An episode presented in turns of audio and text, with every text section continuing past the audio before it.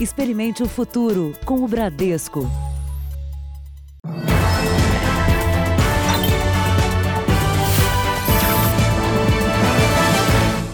Boa noite. Boa noite para você. A pandemia do coronavírus que avança no Brasil também levanta um alerta sobre um outro problema: a violência doméstica durante esses dias de isolamento social. Só em São Paulo, o registro de agressões aumentou em mais de 40%. Nesse período, a polícia orienta que as vítimas façam a denúncia pela delegacia eletrônica ou por telefone. Na casa do ex-namorado, Margarete queria cobrar uma dívida de 300 reais. Foi a última de várias brigas. Mais uma agressão contra ela e que os vizinhos dizem não ter percebido. Ele colocou só o som alto, a gente não viu nada dela no caso. Depois ele saiu e voltou com um monte de bebida e bebeu o dia inteiro. Aí só meia-noite e pouquinho que a polícia chegou e aí sabia que o corpo estava lá dentro. Adilson Roberto Tambarim, de 37 anos, foi preso em flagrante por feminicídio. Margarete foi morta no dia do aniversário do neto dela. A família inteira está muito abalada com o que aconteceu. Ela realmente não merecia morrer como morreu. Os casos de violência contra mulheres aumentaram. Em março, os registros da Polícia Militar em São Paulo cresceram quase 45% na comparação com o mesmo mês do ano passado. A alta ocorre no período em que começaram as medidas de isolamento social, o Ministério Público aponta um aumento de mais de 51% no número de prisões em flagrante por violência doméstica. Muito porque aquele agressor ele já utiliza como tática de agressão o isolamento social daquela mulher. Se o medo faz muitas mulheres não denunciarem a violência, com o agressor perto por mais tempo durante o isolamento, pedir socorro pode ser ainda mais difícil. Para que vítimas não precisem ir a uma delegacia, Alguns estados liberaram que o boletim de ocorrência em casos de agressões contra mulheres seja feito pela internet. A medida já foi adotada no Distrito Federal, Espírito Santo, Rio de Janeiro e São Paulo. A Secretaria de Segurança Pública de São Paulo diz que o registro online é rápido, na página da delegacia eletrônica. E os casos recebem atendimento prioritário da polícia. Com alerta de prioridade e esse policial, esse delegado de polícia que receber essa informação, ele tem que tomar providências imediatas sob pena de responsabilidade. A delegada também reforça a importância de quem presencia casos de agressão não ficar calado. Nós precisamos pedir ajuda desses vizinhos, desses familiares, desses amigos que cientes que essa mulher está sendo vítima de violência, eles têm a condição de anonimamente é, solicitar ajuda. Veja agora outros destaques do dia. Diversas cidades se preparam para reabrir a economia. Brasil registra 43 mil casos da Covid-19. No Piauí, decreto do governador autoriza agentes a desapropriar imóveis. Comerciante que queria trabalhar é preso com violência. Reino Unido testa vacina em humanos já nesta semana. E o brasileiro que se salvou do vírus com o pulmão artificial.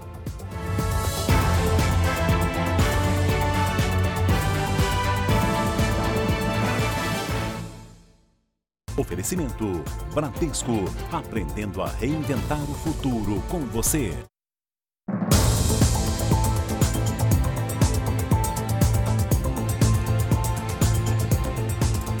Após um mês de quarentena, algumas cidades do interior de São Paulo já definiram como será a reabertura gradual da economia. A decisão contraria o decreto estadual, mas está se apoiando em dados como números de contaminados e também de mortes.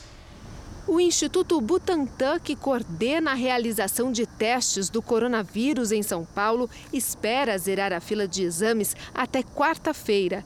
E há uma previsão de aumento nas testagens, o que deve ajudar na decisão de reduzir o isolamento no estado. Toda decisão que for tomada daqui para frente, né, todos esses fatores, a ocupação de leitos, demanda, é, como é que está a força de trabalho, testes, óbitos. Então, são os elementos que precisam ser reunidos para embasar as decisões das autoridades. Em São José dos Campos, cidade a 100 quilômetros de São Paulo, as medidas de retomada da economia já foram decididas. Onde mais atividades comerciais e de serviço se juntam às atividades essenciais que a cidade já tem abertas hoje. No chamado isolamento seletivo, a prefeitura vai permitir a abertura em etapas. Nós temos uma série de indicadores e dados, é, o percentual de ocupação das UTIs, é, o, a, os óbitos é, na cidade no período, e nós, os casos confirmados, o índice de mortes por milhão de habitantes. O Ministério Público pediu à Justiça que suspenda o decreto que tem previsão para começar na próxima segunda-feira.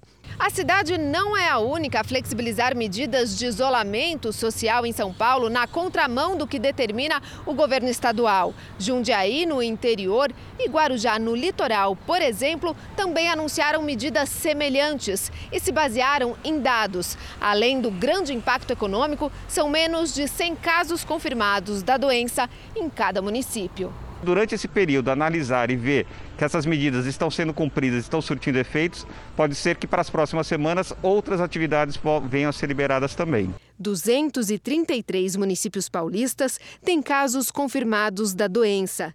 Mas a concentração dos doentes está na capital e nas cidades da Grande São Paulo. O governo disse que vai apresentar amanhã um plano para que o estado saia da quarentena prevista até o dia 10 de maio. Para este infectologista, o mais importante em todas as situações é ficar atento à higiene. Tudo que já se fez, tudo aquilo que já se disponibilizou tem que continuar sendo feito. Ou seja, as medidas de higiene, né, em geral, né, higienização das mãos, do rosto, isso deve ser feito com frequência e, obviamente, o uso das máscaras. Isso não pode, é, não pode se abrir mão dessas situações. E reabriu hoje parte do comércio em Feira de Santana, é a segunda cidade mais populosa da Bahia e a primeira a registrar casos de coronavírus no estado. E por lá também as lojas estavam fechadas há um mês. As lojas em Feira de Santana devem funcionar em horário reduzido, entre 9 horas da manhã e 4 da tarde. Além disso, é obrigatório o uso de máscaras por funcionários e clientes. Ações promocionais que gerem aglomerações não serão permitidas. Eu estava sentindo falta do trabalho, né? Porque ficar em casa parado é ruim. O decreto da prefeitura que permite a reabertura das lojas foi publicado na noite de ontem e pegou muita gente de surpresa. Por isso, nem todos os comerciantes conseguiram se organizar para abrir as portas. Apenas os estabelecimentos de comércio e do setor de serviços com até 200 metros quadrados estão autorizados a retomar as atividades. Esta galeria de lojas populares tem cerca de 600 boxes e é o maior centro comercial do sertão baiano. Por aqui, o movimento foi fraco nesse primeiro dia. Mesmo assim, a retomada agradou a Michele, dona de três lojas. Foi muito bom, né? A gente conseguir reabrir a loja. É, o contato com o cliente ainda usando as máscaras, né? Todo mundo um pouco afastado, mas o importante é recomeçar. Na loja de acessórios, foi um dia de limpeza e expectativa. Estou muito feliz, né? Saudade das clientes e começar agora com força total. Até ontem, Feira de Santana tinha 58 casos confirmados e nesse fim de semana registrou a primeira morte por Covid-19. Mas a prefeitura acredita que conseguiu achatar a curva de contágio. Por isso, a reabertura gradual do comércio. Um tempo que a gente vem discutindo com o prefeito municipal a necessidade da economia retomar aqui em Feira de Santana. Nossa economia aqui do comércio é muito pujante e a gente precisava voltar a ter um movimento normal. Vamos agora ao vivo a duas capitais brasileiras, começando por Florianópolis, em Santa Catarina. No estado, novas atividades vão ser liberadas a partir de amanhã. O repórter André Hold tem as informações para a gente. Boa noite, André. Quais os setores vão retomar? Boa noite. Os shopping centers, os restaurantes e as academias de ginástica podem reabrir a partir de amanhã aqui em Santa Catarina e terão que cumprir uma série de regras de higiene, controle do número de clientes e distanciamento entre as pessoas. O uso de máscaras e de álcool gel será obrigatório. Uma portaria com os detalhes dessas normas será publicada ainda hoje. O governo considera que o isolamento social feito até aqui proporcionou uma redução de 50% na taxa de contágio. Por isso, seria possível promover agora a retomada gradual das atividades com mais segurança. O comércio de rua já voltou a funcionar ontem aqui em Florianópolis. O prefeito disse hoje que também vai permitir a reabertura dos shoppings. O transporte coletivo e as aulas devem continuar suspensos em todo o estado. O número de mortos em Santa Catarina subiu para 37. Adriana, Sérgio. Obrigada, André. E já vamos ao vivo até o Rio de Janeiro, porque o governador do estado, Wilson Witzel, deve anunciar novas medidas de relaxamento da quarentena. Vamos ao vivo falar com a repórter Renata Loures, que tem as informações para a gente. Boa noite, Renata. Para quando isso, hein? Oi, Adriana, Sérgio, muito boa noite para vocês, boa noite também para todo mundo que está acompanhando a gente. O governador marcou uma reunião para a próxima quinta-feira. Representantes de todas as secretarias envolvidas devem participar. Durante a reunião vão ser discutidas propostas para uma reabertura gradual do comércio. Witzel chegou a prorrogar a quarentena aqui no estado do Rio de Janeiro até o próximo dia 30, mas ao mesmo tempo flexibilizou as restrições em cidades do interior que ainda não tinham casos confirmados da Covid-19. Durante a reunião, o governo quer ter acesso a informações, como por exemplo o número de leitos de emergência disponíveis no estado, para aí sim poder traçar um cenário e as estratégias de combate ao coronavírus por aqui. Adriana. Obrigada. Bom, e a pandemia tem obrigado inquilinos e locadores a entrar num acordo, porque surgiu um impasse, né, Sérgio? Importante chegar a um meio termo, né, Adriana? Em geral, quem paga aluguel perdeu a renda e quem é dono de imóvel não pode ficar sem receber. A produção de chás para vender pela internet caiu mais de 60%. E o orçamento de Marina ficou apertado demais para bancar dois aluguéis, o comercial e o residencial. Ficou acordado que pelos próximos quatro meses a gente vai pagar 50% a menos do aluguel residencial.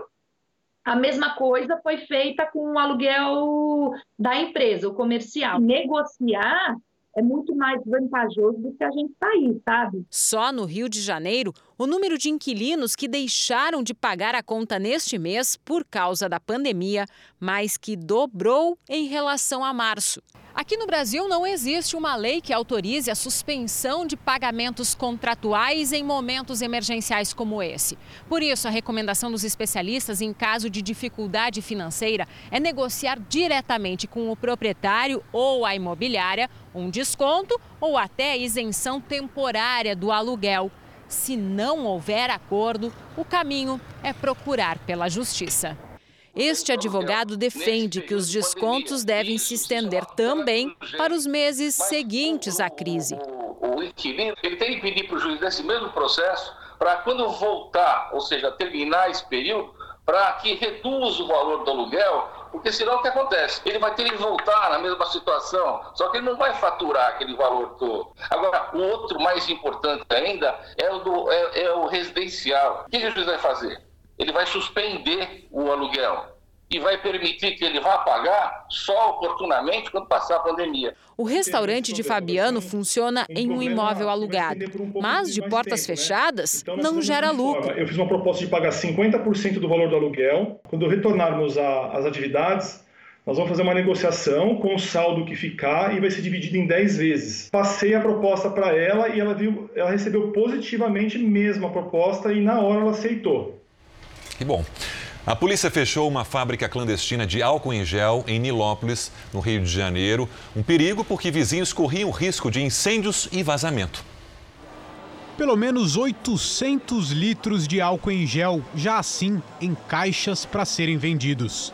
Tudo sem autorização da Anvisa e do Corpo de Bombeiros. Na fábrica clandestina, fiação elétrica exposta em meio a reatores químicos. Em outra sala, dá para ver que a produção era improvisada. Uma peneira de cozinha, produto químico aberto e o álcool em gel em baldes. Neste espaço, vários tonéis eram usados para armazenar álcool puro a 96%. Inclusive esse aqui, que na verdade é uma caixa d'água improvisada, com capacidade para 10 mil litros de um líquido completamente inflamável. Tudo isso em um ambiente fechado e com pouca ventilação. Os investigadores querem saber agora quais eram as condições de trabalho dos funcionários. 20 deles prestaram depoimento e foram liberados. Já os responsáveis pelo local são procurados pela polícia. Já estão identificados, vão ser indiciados pelo crime contra a saúde pública, tá? Todos que foram envolvidos que tiverem é, gestão no estabelecimento responderão. Os vizinhos da fábrica dizem que sentiam o cheiro de álcool, mas não tinham noção do tamanho do perigo que morava ao lado. Bate um temor, né? Porque pela quantidade de combustível armazenada, realmente a gente fica receoso, né? É, pelo risco né, de uma explosão. Acostumados com comida na boca dada pelo, pelos visitantes, macacos de um parque de Goiânia estavam procurando alimento na, nas casas da vizinhança. Com o parque vazio por causa da pandemia do novo coronavírus, os animais passam por uma reeducação alimentar. Parece até uma brincadeira de esconde-esconde. As frutas são escondidas no chão e na copa das árvores. Uma forma de estimular e incentivar os animais a procurar a própria comida é o enriquecimento alimentar. A gente coloca debaixo das pedras, debaixo da, da, das folhas, dentro do, do tronco das árvores, nas copas, para trazer para ele justamente esse instinto de caça. Né? Neste parque, que fica numa das regiões mais urbanizadas de Goiânia, são cerca de 40 macacos, divididos em dois bandos. Tem adulto, filhote, animal com problema genético e até com membros amputados. O problema é que todos eles estavam mal acostumados. Como o parque é bastante movimentado, o público acabava alimentando os macacos. Mas por conta da quarentena, as pessoas sumiram. E a comida também. Por conta disso, começaram a surgir relatos de macacos saindo do parque e entrando nas casas e empresas da região. O problema não aconteceu mais desde que os animais começaram a ser alimentados com frutas e verduras. A expectativa dos fiscais da Agência do Meio Ambiente é que, com o fim da quarentena, os bichos estejam mais acostumados com a comida natural e os frequentadores parem de mimar os macacos. É só você pensar, na natureza será que tem pão, pirulito, algodão doce, pipoca? Não tem. Então não é alimento deles comerem e a natureza ela segue o seu curso. O JR traz agora a história de uma menina com uma doença rara que pode ser fatal e mobiliza anônimos e celebridades no país. Ela se chama Marina e, em meio a essa pandemia, ela tem prazo até o mês de setembro para conseguir a medicação mais cara que existe. Desde que Talita descobriu que a filha Marina tem uma doença rara, ela e o marido começaram uma corrida contra o tempo. Marina tem AME, ou atrofia muscular espinhal uma doença que impede o desenvolvimento dos músculos. A medicação para tratar a doença age diretamente nos genes e é conhecida por ser a mais cara do mundo. Custa o equivalente hoje a 12 milhões de reais e só existe por enquanto nos Estados Unidos. Os pais de Marina já começaram uma campanha no ano passado para arrecadar fundos. Mas a pandemia de Covid-19 tornou tudo ainda mais complicado isso fez com que as doações que a gente tinha aqui para a campanha é, caíssem bastante. As pessoas têm medo hoje de doar porque não sabem o dia de amanhã.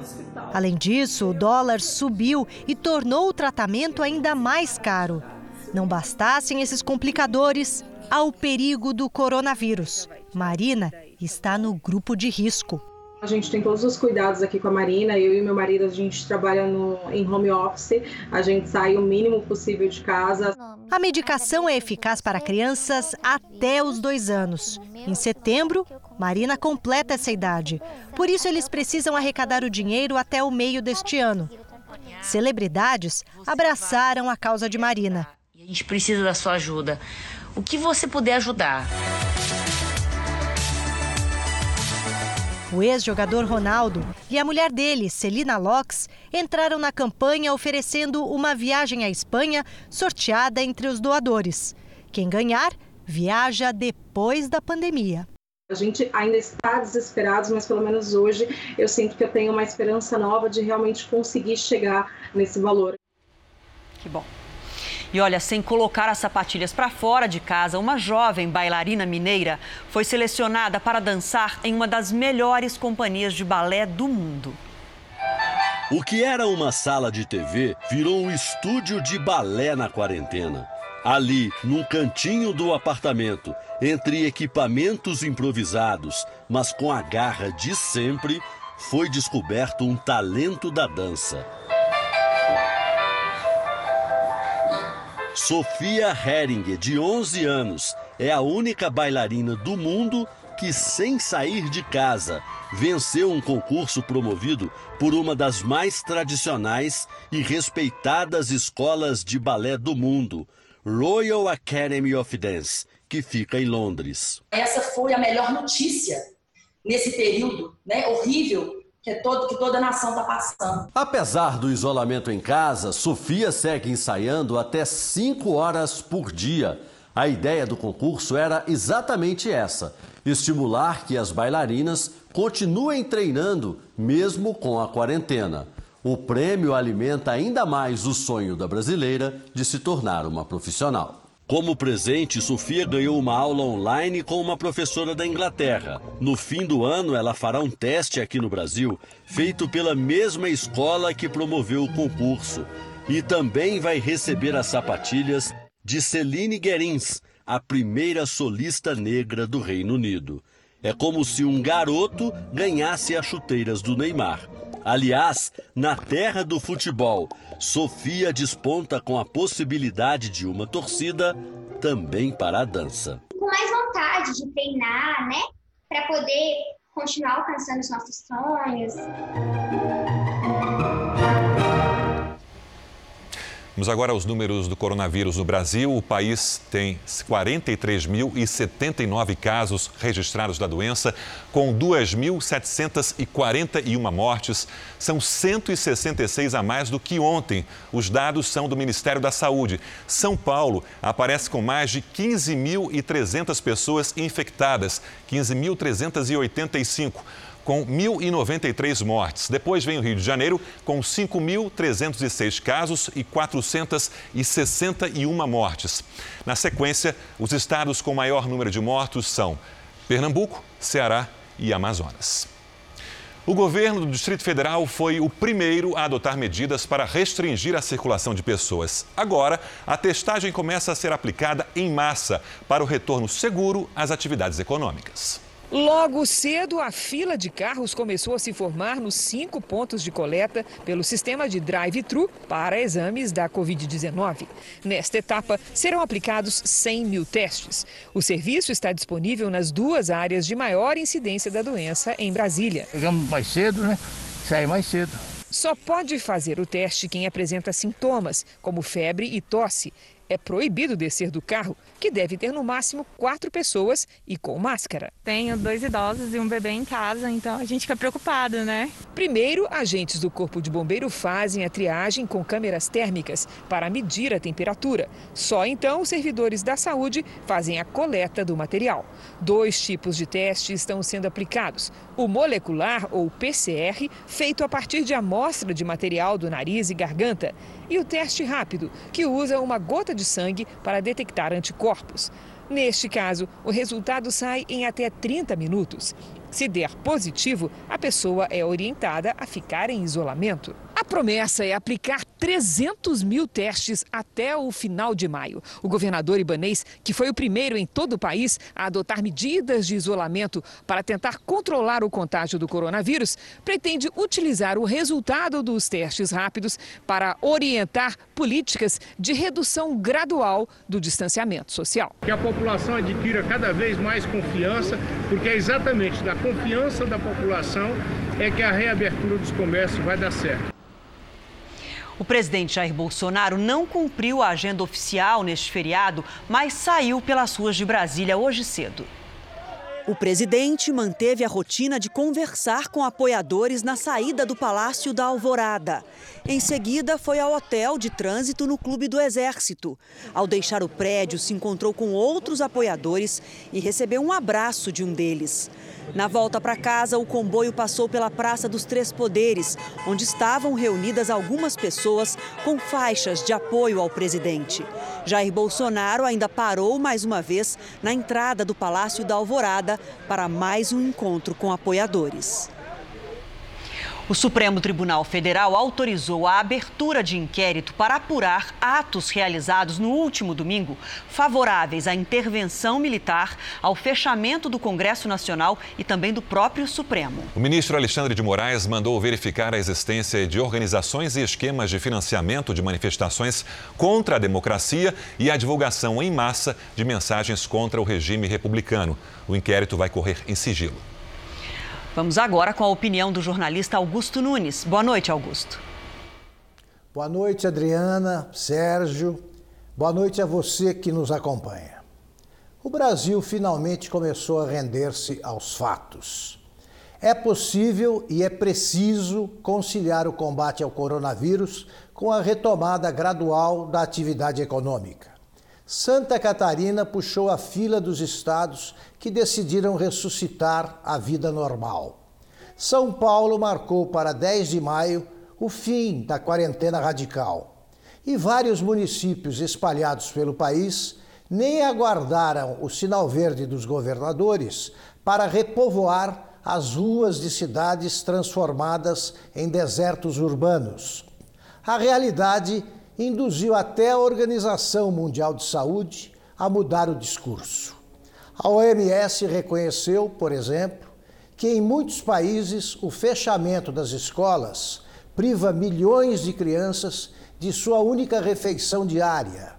A volta à normalidade, não custa insistir, será lenta, mas o horizonte menos nublado já permite planejar a reconstrução da economia Enquanto isso, temos de acelerar a remontagem de um sistema público de atendimento à saúde que já sobrevivia à beira do colapso quando a pandemia desembarcou no Brasil.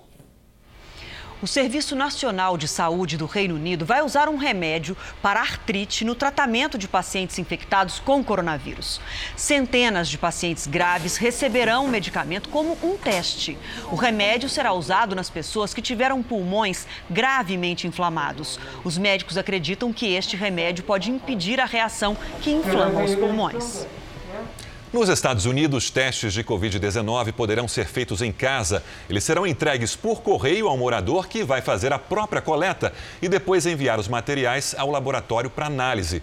Segundo a agência que regulamenta medicamentos no país, primeiro, o kit de teste nasal vai estar disponível para trabalhadores da área da saúde e socorristas que tenham sintomas da doença. E nas próximas semanas, as outras pessoas que tiverem um pedido médico do exame também poderão receber o kit em casa. O Reino Unido anunciou hoje que uma vacina desenvolvida pela Universidade de Oxford começará a ser testada em humanos a partir de quinta-feira.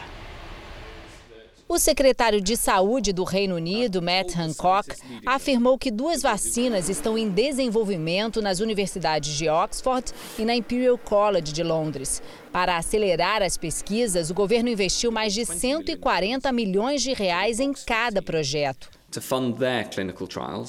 A vacina da Universidade de Oxford tem se mostrado promissora e os testes em humanos devem começar na quinta-feira. O secretário de Saúde elogiou o progresso dos cientistas e disse que, embora o coronavírus seja um inimigo poderoso, a engenhosidade do ser humano tem se mostrado mais forte. Segundo um dos pesquisadores, se os testes forem bem-sucedidos, milhões de doses da vacina podem estar disponíveis a partir de setembro. Essa será a quarta vacina contra a Covid-19 a ser testada em humanos. China e Estados Unidos já passaram por esse processo. Enquanto a vacina não chega ao mercado, o secretário de Saúde britânico defendeu a manutenção das medidas de isolamento social. Especulações sobre a saúde do ditador norte-coreano continuam. O presidente Donald Trump disse agora há pouco que não tem informações sobre o estado de Kim Jong-un e espera que ele esteja bem. A imprensa americana disse que Kim estaria em condições graves, com base em fontes do serviço de inteligência do país. A China e a Coreia do Sul negaram a história. Já as autoridades japonesas dizem que ainda coletam e analisam dados. Kim Jong-un, de 36 anos, teria sido submetido a uma cirurgia cardiovascular. A ausência do líder norte-coreano em uma das comemorações mais importantes do país aumentou as suspeitas. Uma sirene em Israel marcou hoje o dia da memória do Holocausto. As poucas pessoas na rua pararam o que estavam fazendo para respeitar os dois minutos de silêncio em todo o país. Até mesmo das varandas, homenagens foram feitas para os sobreviventes do Holocausto, que são idosos e estão em isolamento. Este cartaz diz: lembrando de perto, abraçando de longe. O Memorial do Holocausto permanece fechado ao público temporariamente. Veja a seguir: Espanha e Itália estudam novas fases de reabertura da economia. E ainda hoje a história de um empresário carioca que foi salvo por um pulmão artificial nos Estados Unidos.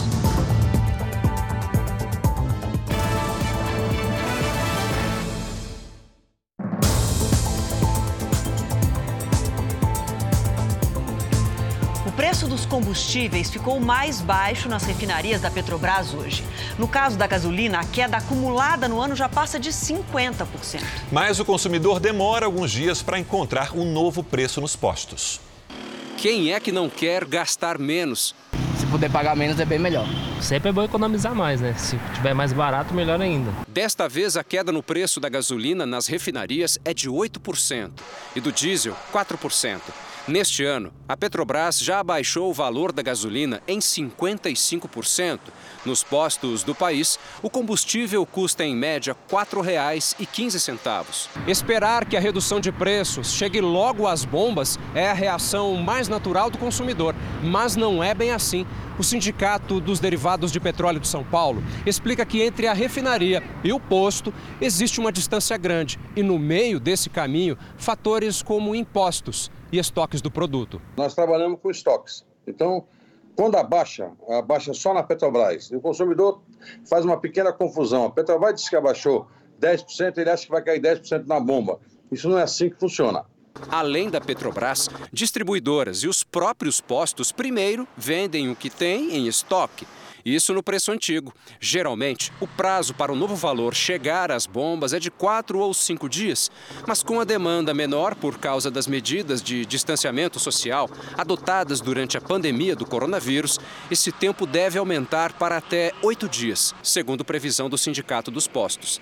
A composição do preço total da gasolina também ajuda a entender por que o reajuste nas refinarias não chega integralmente ao bolso do consumidor. Metade são impostos, principalmente o ICMS. Tem ainda o custo do etanol, adicionado ao combustível. Mesmo com a demora, a boa notícia é que o preço nos postos deve ficar mais baixo pelas próximas semanas. Eu prevejo, pelo menos para os próximos 30, talvez 30, 60 dias, a gente vai ter uma situação bem boa para o consumidor.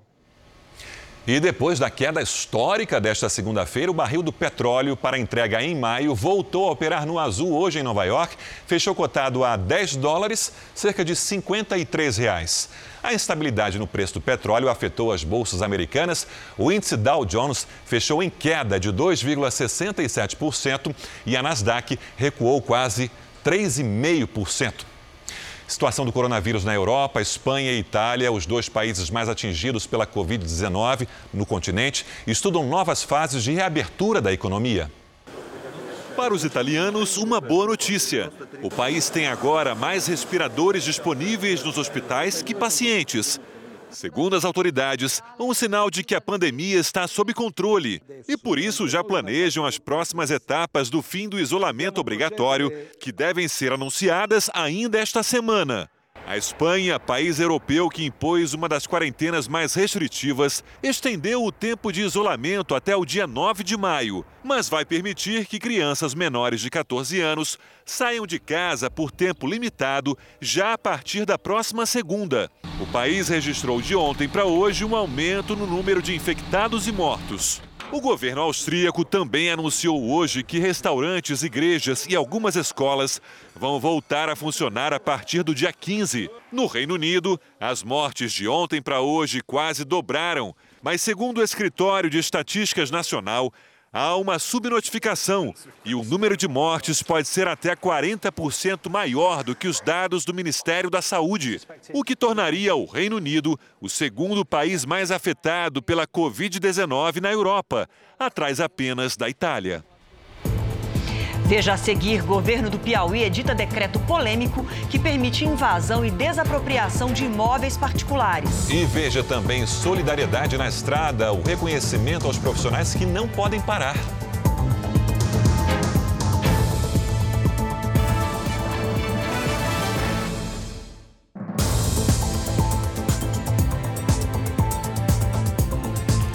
Projeto de lei polêmico será votado amanhã na Câmara dos Vereadores de Fortaleza. O prefeito da cidade, Roberto Cláudio, do PDT, pretende aplicar multas pesadas e até caçar os alvarás de funcionamento dos comerciantes que querem trabalhar durante a quarentena. Por enquanto, as lojas da capital cearense seguem de portas fechadas e, se depender do prefeito, vão continuar assim. O que querem fazer aqui em Fortaleza vai na contramão de do, das demais capitais do Brasil. Nenhuma capital aprovou uma aberração como essa aqui. A aberração é o projeto de lei complementar 22 de 2020, que pretende alterar a lei. Segundo o projeto, passa a ser infração gravíssima o funcionamento de estabelecimento, atividade, comércio informal e feiras em desacordo às medidas de restrição determinadas pelas autoridades públicas municipais. As penalidades previstas são multas que podem chegar a 50 mil reais, suspensão parcial ou total da atividade, interdição do estabelecimento, cassação de alvarás, licenças e autorizações e apreensão de mercadorias. O projeto foi enviado à Câmara pelo prefeito de Fortaleza, Roberto Cláudio Rodrigues Bezerra. Nós estamos enfrentando uma pandemia, é verdade, mas nós não podemos acabar com o trabalhador cearense, com o trabalhador perseguir o trabalhador fortalezense. Nós estamos falando, gente, de um município que, onde a maioria das pessoas dependem de suas vendas diárias para poder se alimentar, pelo amor de Deus, gente. Advogados ouvidos pela Record TV também são contra a lei. Essa lei ela vai punir justamente o pequeno comerciante. Por quê? Porque ele fala de comércio informal, de feiras, então, o, o, grande empresário ele não é abarcado por essas penalidades, é justamente o povo que vai sofrer. Nesse caso, o coronavírus ele não pode representar um cheque em branco para que administradores públicos cometam atitudes arbitrárias e absolutamente autoritárias como essa. Portanto, eu rechaço o projeto de lei tal como ele foi lançado e entendo pela sua inconstitucionalidade diante da falta de razoabilidade que ele contém. O vereador Sargento Reginauro também é contra a medida. Nós estaremos amanhã abrindo essa discussão para propor algo paliativo, para propor uma retomada gradativa das atividades comerciais em nossa cidade. Assim como já está fazendo a Alemanha, a Suécia, assim como já anunciou os Estados Unidos, assim como o Rio Grande do Sul está fazendo aqui no Brasil. A Câmara Municipal tem que aprovar leis, pesquisar aí, tentar aprovar leis que possa isentar de impostos, neste momento, os trabalhadores que puder fazer entregas com, com deliveries, trabalhadores que possam aí fazer entrega através do WhatsApp, gerar emprego. O secretário de comunicação da Prefeitura de Fortaleza, Moacir Maia, informou que o prefeito passou o dia em um evento e estava incomunicável e que o projeto não deve ser votado amanhã. Com o pretexto de combater a pandemia de coronavírus, o governo do Piauí publicou um decreto que permite aos agentes da Defesa Civil invadirem casas e até realizar desapropriações de imóveis. O Piauí está em estado de calamidade pública. O governador Wellington Dias, do PT, determinou o fechamento do comércio e colocou a força de segurança para fiscalizar o isolamento. Este empresário tentou abrir a loja apenas para pegar uns documentos. Mesmo assim, foi algemado por policiais militares. Agora, em um novo decreto, o governador autoriza que agentes da Defesa Civil entrem na casa das pessoas para prestar socorro ou determinar a saída dos moradores que estejam em contato com algum parente infectado. O texto não explica para onde essas pessoas seriam levadas. Para juristas, a medida é arbitrária e sem respaldo legal. Isso é uma violação da intimidade e da privacidade do cidadão. Nós temos como regramento e como modulador dessa ação absolutamente invasiva e violenta uh, um limitador legal, que é decorrente de uma ordem judicial. Os dois pontos mais polêmicos do decreto dizem respeito à propriedade privada. Alegando calamidade pública, o governador autoriza a desapropriação de imóveis particulares em caso de necessidade. Uma casa pode ser desapropriada para dar lugar a um hospital de campanha, por exemplo. O decreto também abre caminho para a desvalorização do imóvel na hora da indenização. Então, o governador do estado, por mais ungido que ele esteja nesse direito de governar o estado, qual ele, pelo qual ele foi eleito, ele não é detentor desse poder de desapropriar dessa maneira, por decretos, a, a propriedade do particular, e ainda mais grave, né, dando um valor a menor por conta da pandemia. O governador do estado diz que a medida só seria tomada em caso extremo, e mesmo assim acordo com o proprietário do imóvel. O Piauí está longe dos lugares mais afetados pela Covid-19. É o quinto estado com o menor número de casos confirmados da doença. Agora vamos falar do tempo. A falta de chuva no sul do país dificulta a vida de muitas famílias. Municípios do Rio Grande do Sul e do Paraná já decretaram situação de emergência e tiveram que adotar o rodízio no abastecimento. O nível do arroio Feitoria, que abastece os municípios de Dois Irmãos e Morro Reuter, na Serra Gaúcha, está muito abaixo do ideal. A falta de chuva secou o manancial e deixou as pedras visíveis no solo. Umas 50, 60 mil pessoas dependem de, tá, tá dependendo disso aí. Eu moro aqui 62 anos, eu nunca vi nem desse de criança. Para minimizar a falta d'água, a empresa responsável pelo fornecimento fez uma barreira emergencial em um trecho do rio. Precisou fazer uma pequena é, perfuração aqui para evitar, para dar maior vazão, para colocar uma bomba que leva a água bruta até a estação de tratamento. A estiagem no sul do país já dura quatro meses e é a mais severa dos últimos dez anos. No Rio Grande do Sul, quase 70% dos municípios decretaram situação de emergência. A falta de chuvas ocorre justamente em um momento em que a água é vital para combater a pandemia de coronavírus. Para que medidas essenciais, como a higienização das mãos e do corpo e a limpeza de ambientes, não fiquem comprometidas, a orientação é evitar o desperdício. O Paraná também sofre as consequências da estiagem. Curitiba viveu o mês de março mais seco dos últimos 113 anos, o que levou a cidade a implantar um rodízio no abastecimento. A cada dia, um grupo de bairros fica 24 horas sem água. Olha, toda essa seca lá no sul, já no Nordeste, foi mais um dia de temporais em várias capitais. A Lidiane já está aqui. Falamos ontem, né, desse contraste no tempo. Agora, Lidiane, boa noite para você. Qual é a razão de tanta chuva, especialmente no litoral do Nordeste? Olha, tem ligação com a circulação de ventos úmidos, viu, Adriana? Boa noite para você, para o Sérgio, para todo mundo que nos acompanha. A mistura de ventos dos dois hemisférios com uma frente fria forma nuvens sobre todos os estados da região. Tem alerta para chuva forte forte em todas as capitais, com rajadas acima dos 50 km por hora no litoral da Bahia. Entre o Ceará e o Maranhão, risco para alagamentos e deslizamentos. No norte, em Mato Grosso e também Goiás, chuva e sol. Já na metade sul do país, mais um dia de tempo seco. Amanhã a umidade do ar fica abaixo dos 30% no interior de São Paulo, de Mato Grosso do Sul e nos três estados da região sul. Em Belém, amanhã, máxima de 33 graus. Faz 32 em Rio Branco, Natal e Aracaju.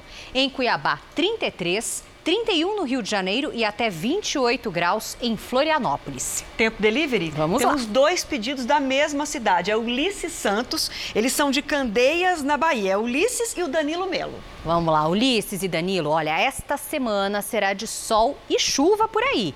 Amanhã, máxima de 30 graus. Tem pedido também de Taubaté, é o Fábio Macedo, aqui interior de São Paulo. Olha lá, Fábio, nada de chuva por aí essa semana. Faz 26 graus amanhã. Aliás, previsão de tempo seco também na capital paulista, com frio pela manhã e à noite. Máxima de 27 graus amanhã, lembrando que hoje é o 14º dia sem nada de chuva aqui na capital, Adriana. Continuam tardes quentes, né? Sim. Até amanhã, Até amanhã. Lid. Obrigada, viu? O número de novos casos de infecção pelo coronavírus diminuiu nas últimas 24 horas nos Estados Unidos. Foram 8 mil casos a menos. A desaceleração acirrou o debate entre governadores e prefeitos que têm opiniões diferentes sobre a abertura da economia. Hoje, o Congresso e o governo americano chegaram a um acordo no valor de 2 trilhões e meio de reais para ajudar pequenas empresas e hospitais a financiar a compra de testes para a Covid-19. A Casa Branca pediu urgência na aprovação do pacote, que também foi tema da reunião entre o governador de Nova York, Andrew Cuomo, e o presidente Donald Trump. A conversa dos dois foi focada no problema dos exames. Hoje, Nova York faz 20 mil testes de Covid-19 por dia e o governador quer dobrar esse número, mas precisa da ajuda do governo federal para comprar os produtos necessários. Os testes são feitos por laboratórios particulares. Andrew Como diz que testar um número maior de pessoas é o primeiro passo para fazer planos de retomada. Nesta semana, vários estados reabriram algumas atividades. Hoje, o governador da Geórgia anunciou que vai retomar a economia a partir de sexta-feira, mas vários prefeitos do estado foram contra, porque querem ver uma queda no número de novos casos primeiro. Queda de braço que se repete em outros estados e que levou às ruas, por mais um dia, centenas de manifestantes que pedem a reabertura das cidades. Agora à noite, o presidente Donald Trump anunciou a suspensão temporária de vistos para imigrantes. Quem tem as informações é Heloísa Vilela, ao vivo de Nova York. Heloísa, boa noite. Medida para durar quanto tempo, hein? Boa noite, Sérgio. Olha, o presidente disse que deve assinar ainda amanhã um decreto para barrar a imigração por 60 dias. Segundo Donald Trump, a medida tem como objetivo proteger os trabalhadores americanos desempregados. A medida será ali, avaliada depois de dois meses, quando as autoridades decidirão se ela deve ser estendida ou modificada, dependendo da situação econômica do país. Nesse período, não serão expedidos os cartões de residência permanente. Quem está na fila esperando uma resposta terá que esperar por tempo indeterminado. Trump também disse que os trabalhadores convidados que entram por tempo pré-determinado para trabalhar nos Estados Unidos não serão atingidos. São, por exemplo, os trabalhadores agrícolas. Por isso, Trump disse que a agricultura do país não será afetada porque está isenta da medida. Sérgio. Obrigado, Heloísa. O Ministério da Saúde divulgou agora à noite o número de recuperados da Covid-19. São 24.325. E você vai conhecer agora a história de um deles que foi salvo por equipamentos que simulam um pulmão artificial nos Estados Unidos. A emoção de deixar o hospital depois de 15 dias internado, 10 deles em coma. O primeiro abraço foi na esposa que fazia aniversário naquele dia. Rodrigo fez questão de registrar o agradecimento aos profissionais de saúde. Da forma que eu cheguei, né, de aonde eu cheguei, isso é um troféu para eles. Né? É um milagre. O empresário carioca estava de férias com a mulher. Passaram por Cuba, pela Jamaica e o destino final eram os Estados Unidos. Ao desembarcar em Orlando, surgiram os primeiros sintomas, que logo se agravaram. Rodrigo foi levado para um hospital e entubado. As chances de sobrevivência eram pequenas. Rodrigo não respondia aos medicamentos e nem à ventilação mecânica. Restou apenas um último recurso: uma aposta dos médicos norte-americanos: ligar o paciente a um pulmão artificial. O equipamento aspira o sangue do paciente. Uma máquina retira o gás carbônico e devolve oxigênio para o sangue, que é então devolvido para o organismo. A técnica é usada em média por sete dias até que um dos pulmões se recupere. No Brasil, nem o Sistema Único de Saúde, nem os planos privados pagam esse tipo de tratamento, normalmente usado para transplantados e depois de cirurgias cardíacas. Mesmo assim, 15 pessoas contaminadas com a Covid-19 estão sendo submetidas à terapia. A terapia é cara porque além do paciente estar dentro de uma terapia intensiva com todas as, as ventilação mecânica, todos os profissionais, eu coloco a mais né, esse equipamento e gente para cuidar do equipamento. Rodrigo ainda está em Orlando, isolado na casa de parentes. Ele não vê a hora de voltar para o Brasil e rever a família. Não é todo mundo que teve essa, essa oportunidade que eu, que eu tive, né? essa, essa segunda chance. Em meio ao isolamento, uma categoria não pode ficar protegida dentro de casa. São os caminhoneiros. Eles fazem parte dos chamados serviços essenciais, como também é o setor da saúde, do jornalismo também. Para apoiar quem está na estrada, uma rede distribuidora de combustíveis decidiu promover uma boa ação: oferecer quentinhas e também consultas médicas de graça para os motoristas.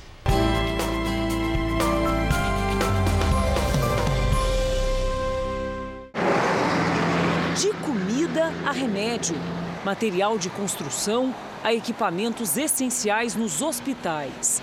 Tudo chega ao destino com a ajuda dos caminhoneiros. Seu Laércio conta que na casa dele, em Curitiba, a esposa e os cinco filhos seguem em quarentena, enquanto ele mesmo, apreensivo, corta o país em busca do sustento. A gente fica com medo de assim, porque você, quando você ama uma pessoa, se você souber que você passou uma doença para ela, aí fica, aí fica difícil, né? Hum. Entendeu? Então por isso que a gente tem que se cuidar, né? O Brasil tem hoje quase 2 milhões de caminhoneiros dos quais 700 mil são autônomos. Apesar dessa profissão ser considerada essencial, muitos caminhoneiros viram o serviço diminuir bastante durante a pandemia e os recursos financeiros também. Por isso, toda ação, boa ação, é vista com bons olhos. Aqui nesse posto, quem abastece recebe um ticket para alimentação, para uma refeição. Só na semana passada foram mais de 3 mil. Para o pessoal que viaja, fica em casa todos os dias fora, é uma grande ajuda. Está todo mundo apreensivo, mas esse é um serviço essencial, que a gente tem que estar tá firme aí, mantendo a, a equipe e o pessoal para estar tá atendendo nosso cliente eles não podem parar, né? O posto às margens da rodovia Dutra, que liga São Paulo ao Rio de Janeiro, é uma das unidades da rede Siga Bem, da BR Distribuidora, a aderir à campanha de apoio aos caminhoneiros durante a pandemia. É através deles que a gente mantém a nossa rede de postos funcionando, né? Eles são muito importantes na nossa cadeia de valor de negócio, porque dessa forma a gente consegue exercer o nosso ofício de promover é, mobilidade para a sociedade, principalmente nesse momento complexo em que esses serviços essenciais têm que continuar funcionando para que a gente consiga combater e sair dessa crise. Para o Birajara, veio em boa hora se eu fosse comer na rua aí, seria uns 30, 25 real, real por aí. Além das 60 mil quentinhas, eles recebem máscara, álcool gel e descontos no abastecimento de diesel.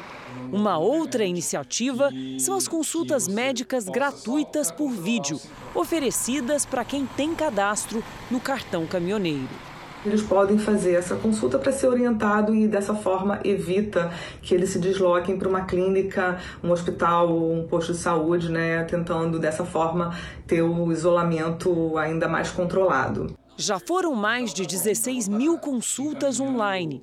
É a rede da solidariedade ganhando a estrada, fazendo paradas para cuidar da alimentação, da higiene, da saúde para que, mesmo na quarentena, tudo chegue ao seu destino e o país continue a rodar. O Jornal da Record termina aqui. A edição de hoje na íntegra e também a nossa versão em podcast estão no Play Plus e em todas as nossas plataformas digitais. À meia-noite e meia tem mais Jornal da Record. Fique agora com a novela Apocalipse. Uma boa noite para você. Uma boa noite especial para Brasília, que completa 60 anos hoje. Até amanhã.